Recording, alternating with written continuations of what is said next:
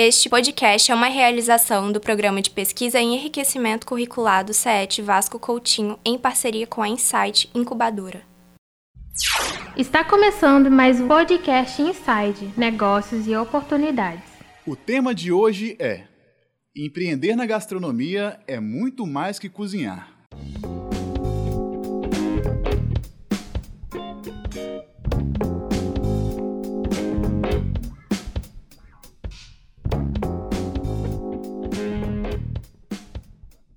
Juarez Campos, chefe, empresário e comentarista de gastronomia da Rádio CBN.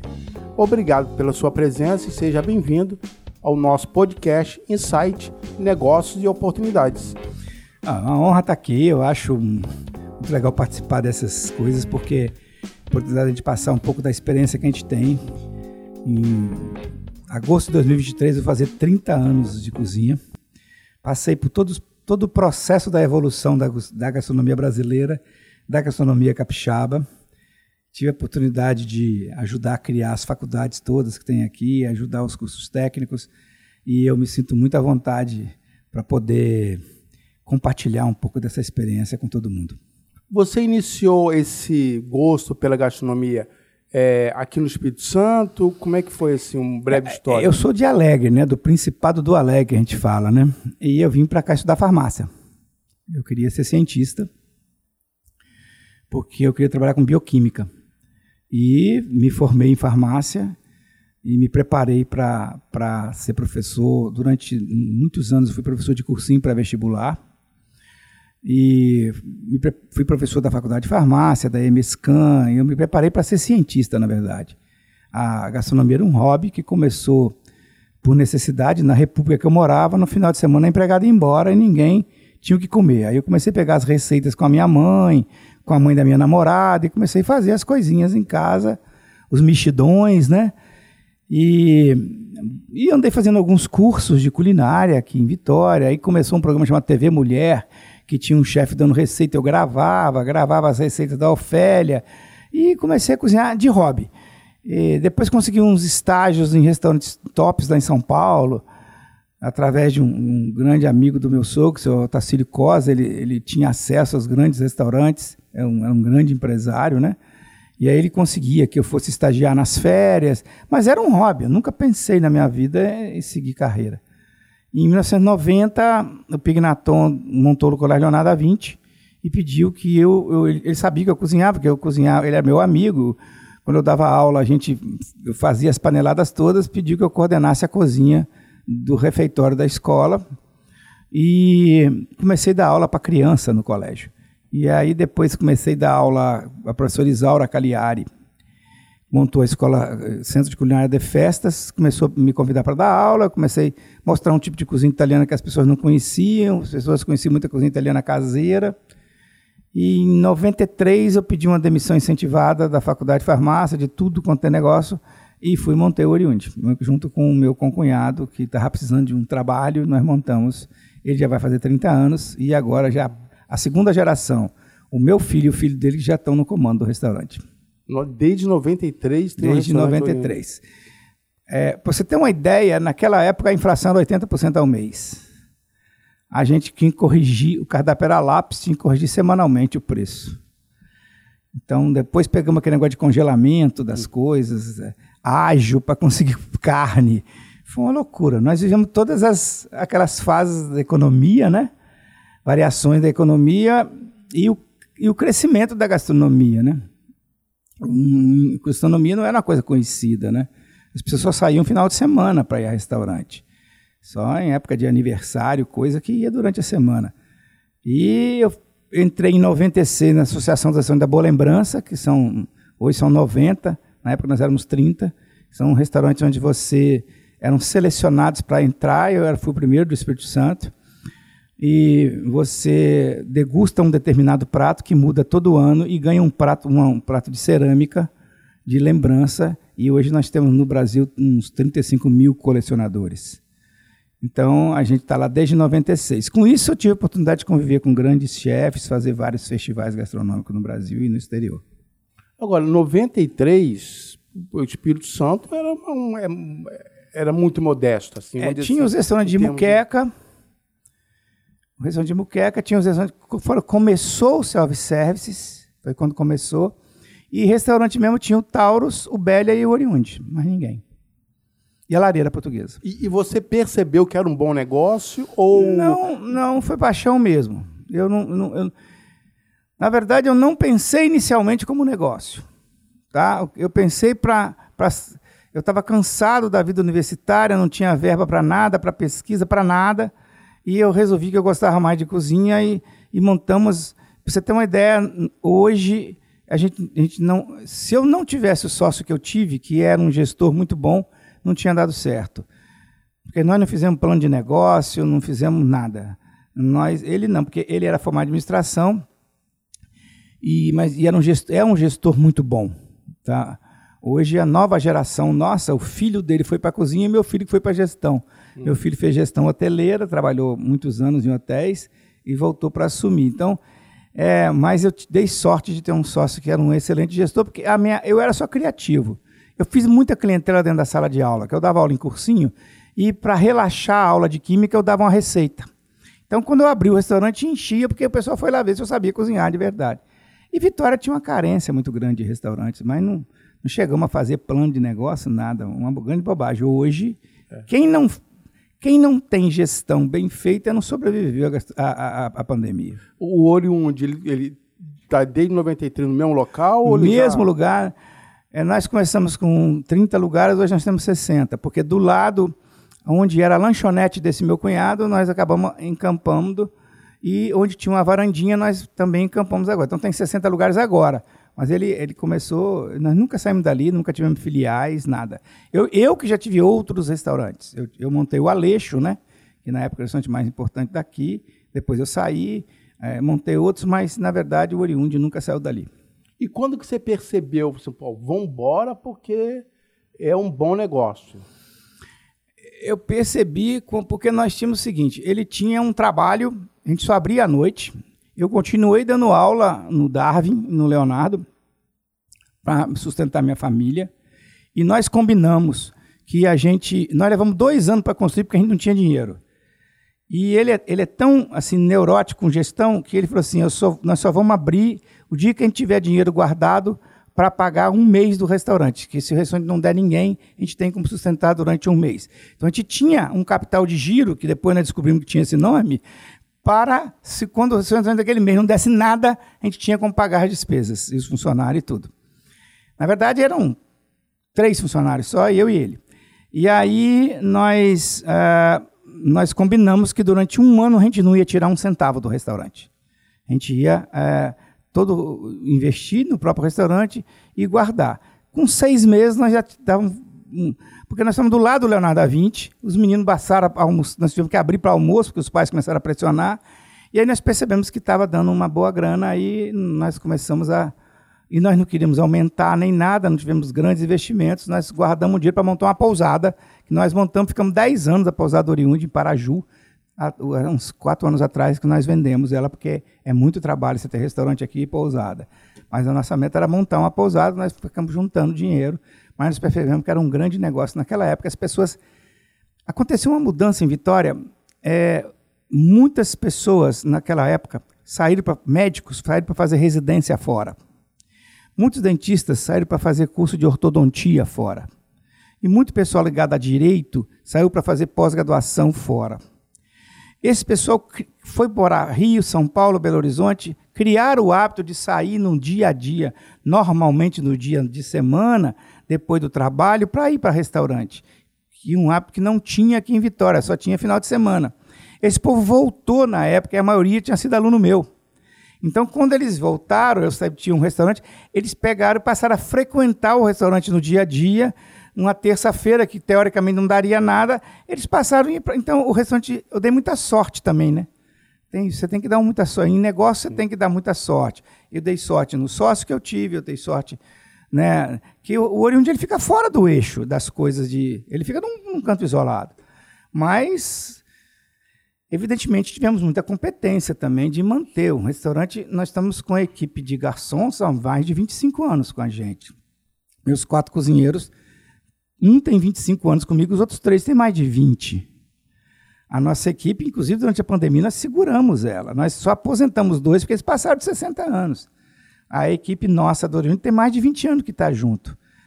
Todos os meus quatro cozinheiros foram lavador de prato para chegar a ser cozinheiro. Nossa. Então nós formamos muita gente. E muitos saíram, foram embora, nós continuando formando gente, né? Nossa, porque hoje em dia é. A gente faz um trabalho social muito legal com os nossos funcionários, independente de sindicato exigir ou não. A gente gosta que eles morem bem. A gente não deixa eles. A gente, quando faz cinco anos que a gente vai saber onde o cara mora, para ver se o cara não mora numa situação. A gente, mesmo sem exigência na época de plano de saúde, a gente fazia, porque a gente não queria funcionário nosso naquela época. Hoje não, hoje o SUS dá um, dá um show, mas naquela época não era, né? Eu não queria funcionário meu cortou o dedo esperando duas horas lá. Então a gente pagava um plano de saúde. Ah, o cara mora muito mal, precisa botar um telhado na casa dele. A gente ajudava também. Então, em- três filhos de funcionário nossos fizeram gastronomia, estagiaram com a gente e hoje trabalham no mercado, que nós pagamos da faculdade.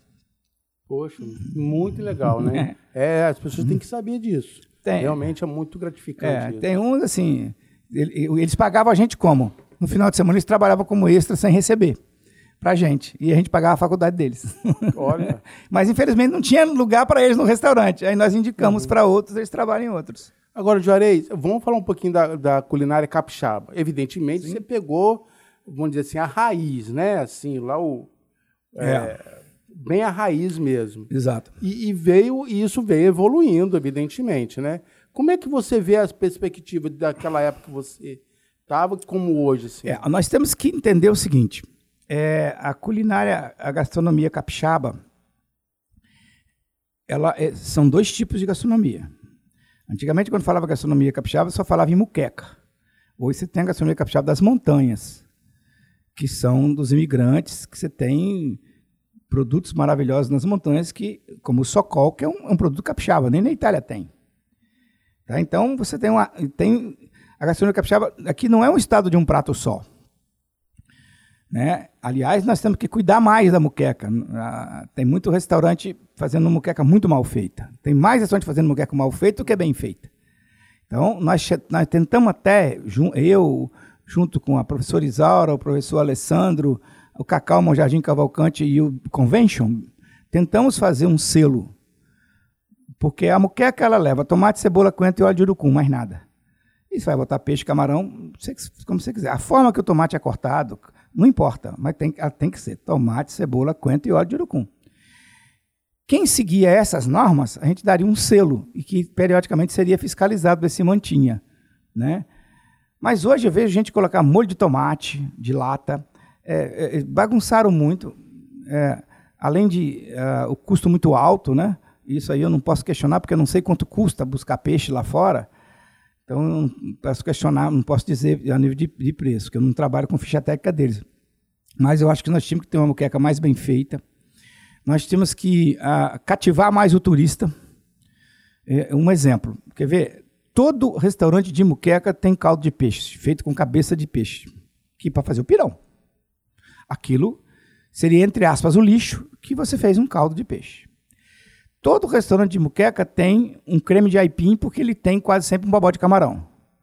Se você juntar o caldo de peixe, que teoricamente é só da caldo da cabeça do peixe, com creme de aipim, e processar, você tem um tipo um cappuccino de peixe, que você podia, de cortesia, um negócio que para você não custa nada, quando o cliente chegasse, receber um, um copinho daquilo. Ó, um caldinho de peixe para o senhor. Um caldinho de peixe capixaba. Você cativar o cliente. Nós temos, eu trabalhei muito tempo no Sindibares, nós estamos investindo muito, o Sindibares está investindo muito em, e a própria Setur em melhorar a qualidade do atendimento, tá? Nas escolas de que formam garçons, negócio de melhorar mais a qualidade do atendimento, ser um atendimento mais carinhoso e a pessoa saber mais do nosso do nossa gastronomia, saber mais do nosso turismo e entender que o concorrente não é inimigo dele. Você pode competir o mesmo cliente, mas você não pode competir entre si, né? Senão você se destrói. Você falar mal do cara, o cara falar mal de você. Vocês podem competir o mesmo cliente, vão ver quem faz trabalho melhor. Então, eu acho que a gastronomia capixaba ela está num momento muito bom. Vitória, estou falando gastronomia, não estou falando no sentido de muqueca, não, de um modo geral. Vitória e Vila Velha tem restaurantes maravilhosos, e várias especialidades, cozinha japonesa, italiana, é, espanhola, grega, que não tinha antigamente. Nós temos restaurantes muito bons. Nas montanhas nós temos chefes fazendo trabalhos fantásticos. A gente precisa explorar um pouco mais, assim, melhorar. Nós temos botecos, nós estamos em Vila Velha. Vila Velha tem botecos maravilhosos. Quando você pega a roda de boteca, os cardápios deles, cada um bolando cada coisa sensacional, cara. Com cada prato maravilhoso na roda de boteca. Valorizar os botecos exigir um pouco mais das cozinhas dos, dos, dos, das quiosques de praia que sejam de, que tenham uma qualidade melhor, né? Uma higienização, uma qualidade melhor e ter uma, um, um pouco mais de rigor nas muquecas. Eu acho que a muqueca nós temos que a muqueca, a torta, não tem sentido não ter torta no restaurante. Ah, tem que encomendar. Gente, aquela massa da torta pode ficar pronta. Ué, por que, que não tem? Por que, que não tem ela como entradinha? É. Porque ela tem só num período do. É, tipo, porque assim, né? tem, tem, a garopa salgada com banana da terra, que é um prato que só nós temos no Brasil inteiro. A torta capixaba, que só nós temos no Brasil inteiro. Você não encontra nos restaurantes. Você encontra a muqueca, mas a muqueca no Brasil inteiro tem. Ah, nossa é melhor. Isso é a nossa opinião, baiano acho que não. Você está entendendo? Então você tem que respeitar também essas regional, esses regionalismos respeitar o baiano gostado dele. O, o, o, o, Pernambuco leva legumes na muqueca. Eles gostam assim. Eles gostam da nossa, mas são diferentes, né? Então nós temos que fazer o nosso prato básico, a muqueca bem feita, e não perder alguns pratos que nós temos. Para de fazer cozinha internacional. Nossos hotéis fazem cozinha internacional, cara. Não tem sentido você não ter num hotel aqui uma linguiça das montanhas capixabas. Você vai ao café da manhã, você tem presunto de Parma, produzido por uma grande indústria, e não tem socol. Você tem todo o hotel, café da manhã é a fruta, abacaxi, melancia, melão, né? mamão.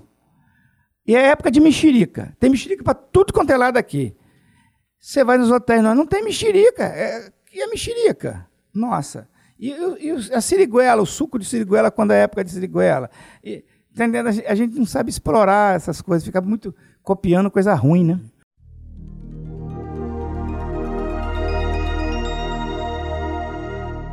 Informe Inside.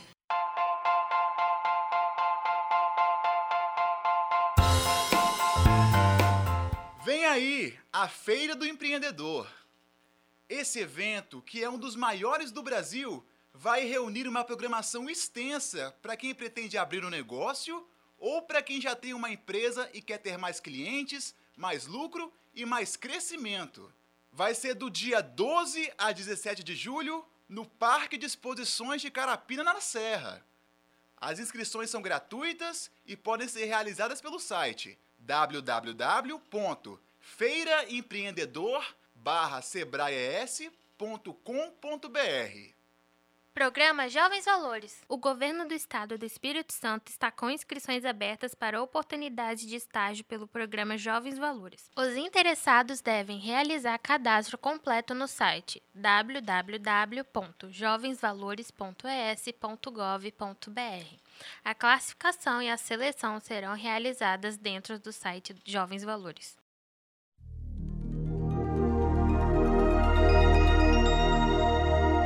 Informe Inside. É, qual é a relação que você faz é, de gastronomia e turismo?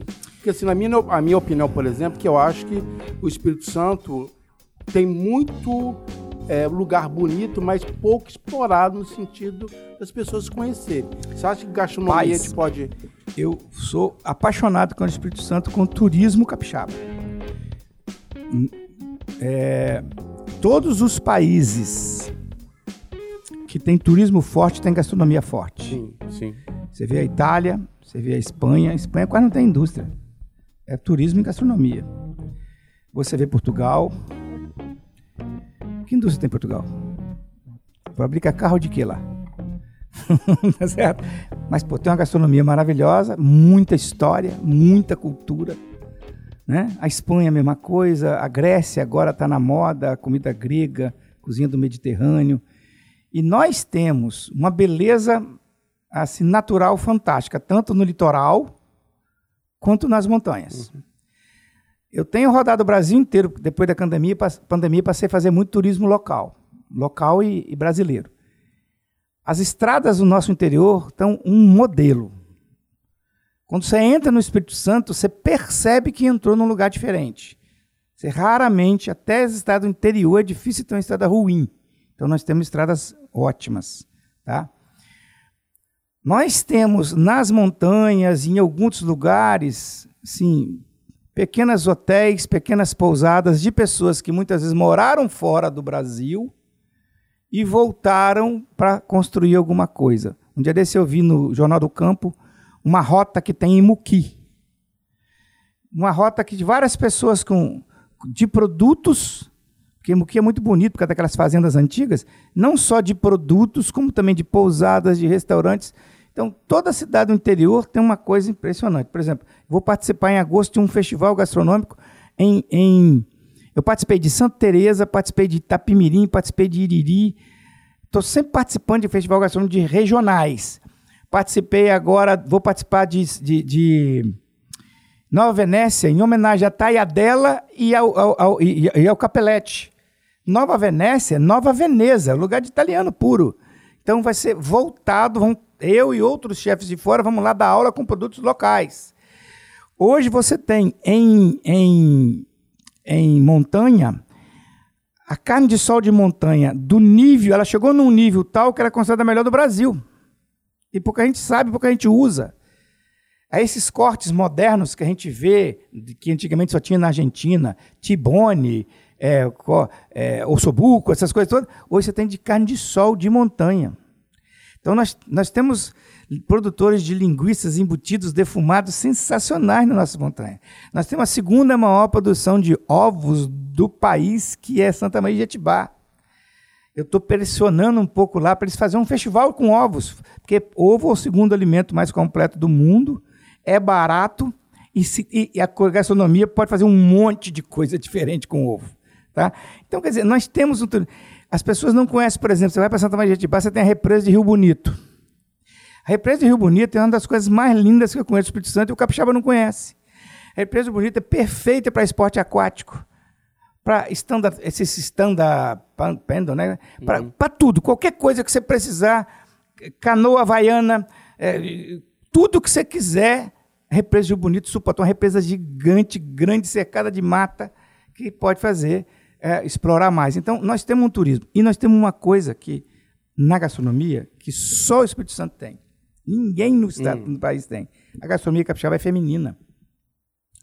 As paneleiras são mulheres. As desfiadeiras de siri são mulheres. Olha só, nunca. 90% dos restaurantes que faz muqueca na cozinha é mulher. Os grandes produtores nossos de socol, de linguiça, de não sei o que lá na rota, são mulheres. E nós temos umas 15 chefes mulheres, umas 10 de altíssimo nível, muitas delas com a formação fora do Brasil, que voltaram para cá, e nós não temos cinco homens no mesmo nível delas. Você vai em São Paulo, você encontra umas quatro ou cinco chefes mulheres ótimas, até às vezes melhores que as nossas. Você vai no Rio, duas, três. Aqui não. Aqui você tem umas dez mulheres cozinhando bem, tanto aqui quanto nas montanhas. Você tem é é, é, é, é, várias chefes fazendo muqueca, como a Regina Mares, por exemplo, que faz, é uma baiana que faz muqueca capixaba maravilhosamente bem e que tem um restaurante, uma gestora ótima. Você tem aqui em Vila Velha várias chefes mulheres de, excelente qualidade. Você tem em Vitória a Bárbara do Soeta, você tem, você tem a, a, a Camila Zamplono de Santa Teresa, você tem a Cecília é, no, no, no, na, lá, lá em, em Pedra Azul, Elisandra Moda em Pedra Azul, Ariela Brasil em Linhares, a Bia Bulunoro em Colatina. Tem, não é só em Vitória, você tem no interior um monte de chefe. Aí você vai conversar com ela, ah, estudei na Espanha, trabalhei na Espanha, voltei para cá. Gente que sabe muito e está aí. A gente não explora nem isso a nível de turismo. Eu tenho muita esperança. É, é, o turismo capixaba está tá tomando uma, as pessoas estão tomando ciência disso. Sim, a gente percebe sim. isso. A gente precisa de, de ter representantes nossos nesses, na, no meio político, né? Para a gente ter uma política de turismo, não políticos no turismo, tá certo? Uma política de turismo que incentiva as pessoas a virem parece que estão fazendo várias rotas gastronômicas, vai ser feita uma rota ali da uma, uma, uma na, na Rua da Jurema, vai ser trabalhado. Né? Então, eu acho que nós temos muita coisa legal para apresentar. É, porque isso gera riqueza, isso gera emprego, emprego. isso gera renda, né? desde o menor, vamos dizer assim, da pessoa que descasca um, é, planta uma mandioca, não sei, alguma coisa assim, até o, tudo, o restaurante. Tudo. Não, né? e, e, não é só isso, né? As pessoas que nas feiras que vendem as pequenas coisas. Sim, sim, sim. É, é entendendo? Que, que vendem coisas que você não encontra mais para comprar. Eu, eu tenho um negócio da minha infância, que é aquela torta salgada, aquela feita com pão, eu vou na feira da, da Praça dos Namorados, às vezes no sábado, comprar, porque me deu vontade de comer aquilo que me lembra minha mãe. E eu não tenho paciência para fazer, e lá tem gente que faz. Aqui na Prainha, eu fui há pouco tempo atrás, no dia da festa de aniversário de Vila Velha, cara, aquilo ali estava um negócio sensacional. A Prainha, a prainha é, é, é maravilhoso aquilo ali, né? Eu acho que tem, além de ser lindo, né? Aquela, é. aquele pé da, pé da igreja ali. Então, tem muita coisa legal, cara. Tem muita coisa para se explorar, então. Tem, né? as montanhas tem. Eu fiquei impressionado. Eu fui a, a, a, fui a dar uma palestra em Conceição da Barra para eh, as pessoas, como é que chamava aquele negócio dos, dos negros que iam para fazia umas, umas regiões só deles, esqueci é a cozinha bem, bem africana. Cara, você precisa ver que coisa interessante que eu vi lá. Venda Nova, tá, aliás, Conceição da Barra é uma cidade linda, né? Ela está é, super linda, super verdade. cuidada. O, o litoral nosso está muito legal. A gente tem um dos maiores exportadores de peixe do mundo em Itapemirim.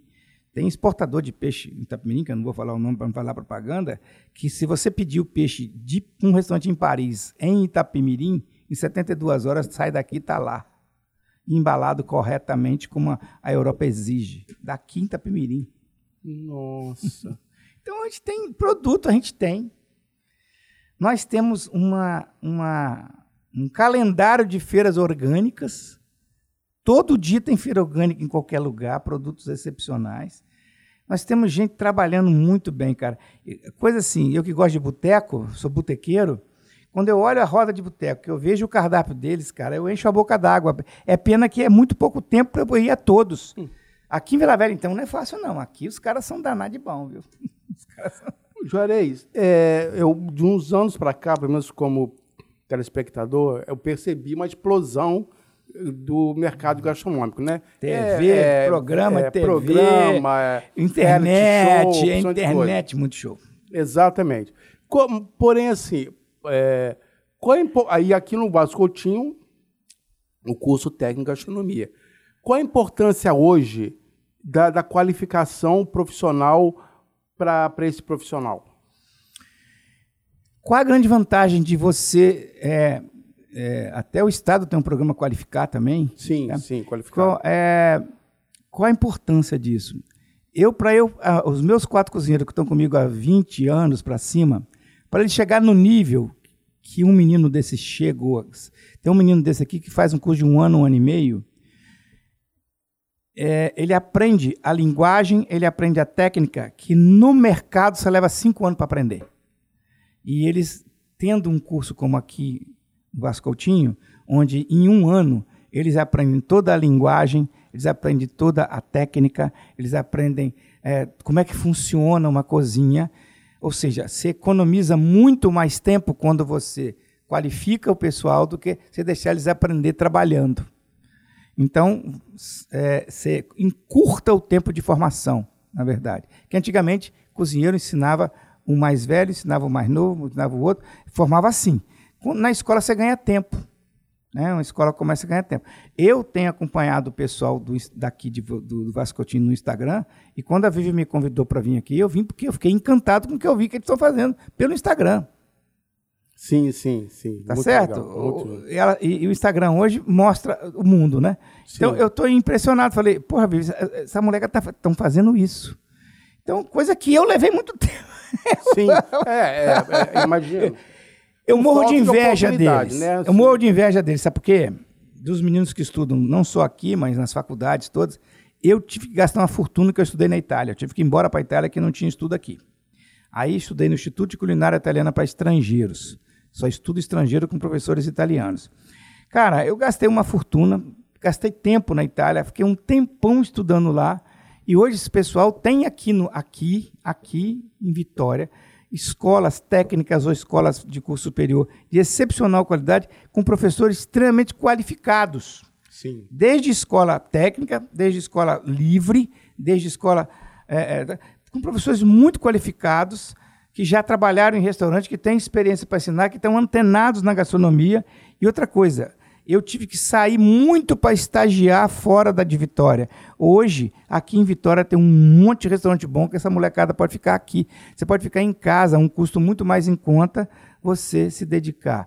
E outra coisa, a pandemia mostrou que que a gente está com saudade da comida afetiva, da cozinha da mamãe, da cozinha da vovó. Não adianta querer fazer cozinha sofisticada, gastronomia molecular, espumas, etc. Tem que fazer um arroz e um feijão bem feito. Tem que fazer uma galinha ensopada. Onde você come uma galinha molho pardo bem feita aqui em Vitória? Para e pensa, você não acha? Uma galinha molho pardo bem feita. Então nós temos que ter alguém que saiba fazer uma, uma, uma essa cozinha da avó, da mãe, eu digo, a maior fonte de pesquisa hoje é o caderno de receita da mãe, caderno sim, de receita sim. da avó. Resgatar essa cozinha, não podemos deixar isso morrer. Porque eu tenho que ficar copiando. Eu tenho um restaurante italiano, porque na época que eu abri, há 30 anos atrás, ou se abria italiano, ou francês, ou português. E o brasileiro não saía de casa para comer comida brasileira, a não ser a moqueca. Se eu fosse abrir um restaurante hoje, eu ia abrir um boteco, cara. Eu não ia abrir um botequim, um boteco, porque é a verdadeira cozinha italiana, brasileira. É a comida barata, você não precisa de botar roupa sofisticada para ir, você não precisa de ter sofisticação para ir. E comida tem que ter cheiro de comida, cara de comida, gosto de comida e preço de comida. Só existe dois tipos de gastronomia, a boa e a ruim. Não uhum. importa de que país, a boa e a ruim. Todos os países têm comida boa e a ruim. O aluno que está aprendendo hoje, que característica você destacaria para alguém que quer, para que esse aluno, essa pessoa que quer empreender na gastronomia? Qual característica assim? Qual é a... Bom, a primeira coisa é o seguinte: nem todo mundo nasce com o dom para ser empreendedor.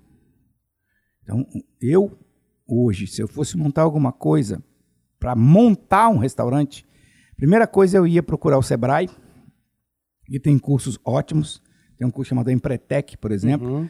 Que você aprende para ver se você tem aptidão para ser empreendedor. Eu não tenho. Se eu não tivesse o sócio que eu tenho, eu teria quebrado. Porque o meu negócio é criativo. Eu gosto de cozinhar, cria, eu não vejo custo, eu, eu crio. Ele não, ele fazia a gestão, falava: esse prato não dá para botar no restaurante que vai ficar muito caro. Aí eu, eu ficava triste, mas entendia. Tá entendendo? Então, eu não tenho aptidão para ser empreendedor. Eu tenho aptidão para ensinar, eu tenho aptidão para criar, mas para gestão eu não tenho. O, o, contrário do meu filho, que é exatamente o contrário. Meu filho é o rei da Excel. Tudo você joga, ele joga na tabela e não pode, isso aqui não dá. Eu, eu queria comprar um forno tal, pai, esse forno vai aumentar o nosso movimento em quanto? Em nada. E por que, que você vai comprar esse forno? Não, porque. Por quê? Se ele não se pagar, não compensa ter ele aqui, só para dizer que tem. Sim, certo? sim. Então você tem que ser frio. Então pra, você tem que se preparar para ser gestor. Não é qualquer pessoa que tem aptidão. Antigamente a mulher cozinhava bem, o cara montava um restaurante, ou o cara cozinhava bem, montava um restaurante. Como é que se monta um restaurante hoje? Primeira coisa, você tem que saber que público que você quer. Não Isso. dá para montar restaurante para ir correr atrás do público. Que público eu quero? Ah, eu quero o jovem. O jovem está onde? Ah, o lugar dele é ali na Praia da Costa. Então eu tenho que montar ali. Não adianta montar na prainha que ele não está ali. Agora, esse jovem gosta de que tipo de decoração? Ele não faz questão de luxo. O que, que esse jovem gosta de comer? Ah, hambúrguer, o que seja. O que, que quanto esse jovem pode pagar? Então, a coisa é o contrário, de lá para cá, não daqui para lá. Não é montar um restaurante e querer vender a comida. Não. Vamos procurar é, não gastar a vela com defunto ruim. Você já não perde tempo, você já seleciona o que, que eu quero focar uma comida barata, comida de rua, quero montar um trailer. Tá certo? Pronto. Muito mais em conta. A possibilidade de ser sucesso é muito maior. Quem quer ser empresário tem que se preparar para ser empresário. E hoje tem cursos não só no Sebrae, como em escolas particulares em São Paulo, até em convênio com o próprio Sindibares, que você vai para lá e aprende a ser empresário.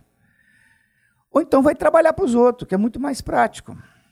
Tá certo? Hoje tem um mercado muito grande. É, isso que eu te perguntar agora, que mercado... Ah, essa a rede hoteleira está aumentando, a rede hoteleira está aumentando. Os transatlânticos estão voltando. Eu já trabalhei seis anos em transatlântico, eu passava 20 dias cozinhando, dentro de quatro anos na costa, dois na Royal Caribe, comandando 80 cozinheiros, comandando gente de todos os tipos de nacionalidade.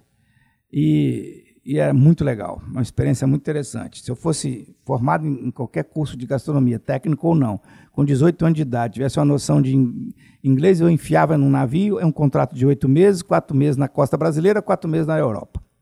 Você aprende a fazer de tudo, trabalha pra caramba, mas faz amizade pra caramba, aprende um monte de língua e assim vai. Bom, mercado, outro mercado. Você percebeu que todo supermercado, hoje toda padaria virou um restaurante. Sim. Eles sim. produzem tudo, então tem mercado ali. Tem mercado uh, na comissaria de produzir comida de avião. Você tem mercado. Uh, eu li ontem na Gazeta, na, não, ontem na tribuna, que todos os cerimoniais já não tem mais vaga para casamento até dezembro. Sim, eu vi também. Então, Exatamente. tem gente trabalhando para produzir comida ali. Tá? É, hoje você tem é, uma série de outras coisas que a gastronomia hospitalar os hospitais vão ter que repensar o que estão servindo para os pacientes. Uma das coisas que, que muitas vezes a comida do hospital é pior que a doença que o cara tem. Então, os hospitais não só têm que ter nutricionistas, como já tem, como tem que investir em, em um cardápio bem feito, uma coisa que, uma comida de melhor qualidade. Quando eu falo melhor qualidade, não é só de melhor qualidade de nutricional, também de uma apresentação melhor, que ajuda na recuperação. Sim, sim, então sim. tem mercado de trabalho aí. Se você perceber, a maioria das escolas hoje estão fazendo escolas integrais. Então tem que ter um refeitório dentro dela. Coisa que nos Estados Unidos sempre teve. Então o mercado está muito bom para um monte de coisas. Hoje você tem muitas dark kitchens, ou seja, cozinhas que só trabalham para vender delivery. Elas não têm nome, elas têm um nome só, elas não têm um restaurante. Elas produzem comida e entregam por delivery. Hoje você tem muitos monoprodutos, aquele mulher que só vende bolo, outro que só vende coxinha. Então você tem um monte de mercado que você tem que ficar antenado que existe um monte de coisa interessante. Mercado existe, a tendência turística é aumentar cada vez mais. A tendência, é, infelizmente, essa inflação está atrapalhando a vida de todo mundo, é. né? mas ela é mundial. Então, quer dizer, nós temos que aturar guerras dos outros, nós temos que pagar pato e assim vai, né? E mais nós temos um, um mercado. Eu, eu, eu, eu, gostaria de muito de ter hoje 18, 19 anos, estivesse começando na gastronomia. Nossa, é imagina, né? Ah, aqui em Vitória você tem de restaurante top para estagiar, cara. Você não deve a nada nenhum fora daqui. Os caras são muito bons. Tem, tem uns caras muito bons aqui. Tem um chefe muito bom. Cara, tem um. Tem uns chefes aqui que você não tem noção, que eles estivesse fora daqui, estava fazendo sucesso. Você tem que entender que você trabalha no ramo, que você não vai sair na capa da revista sempre ou nunca. Você tem que ser como profissão e saber que vai viver daquilo ali. Ou então vou aprender com três, quatro, cinco, vou concluir que eu gosto é disso, então vou montar um negócio para mim. O nosso interior está rico, cara. O agronegócio.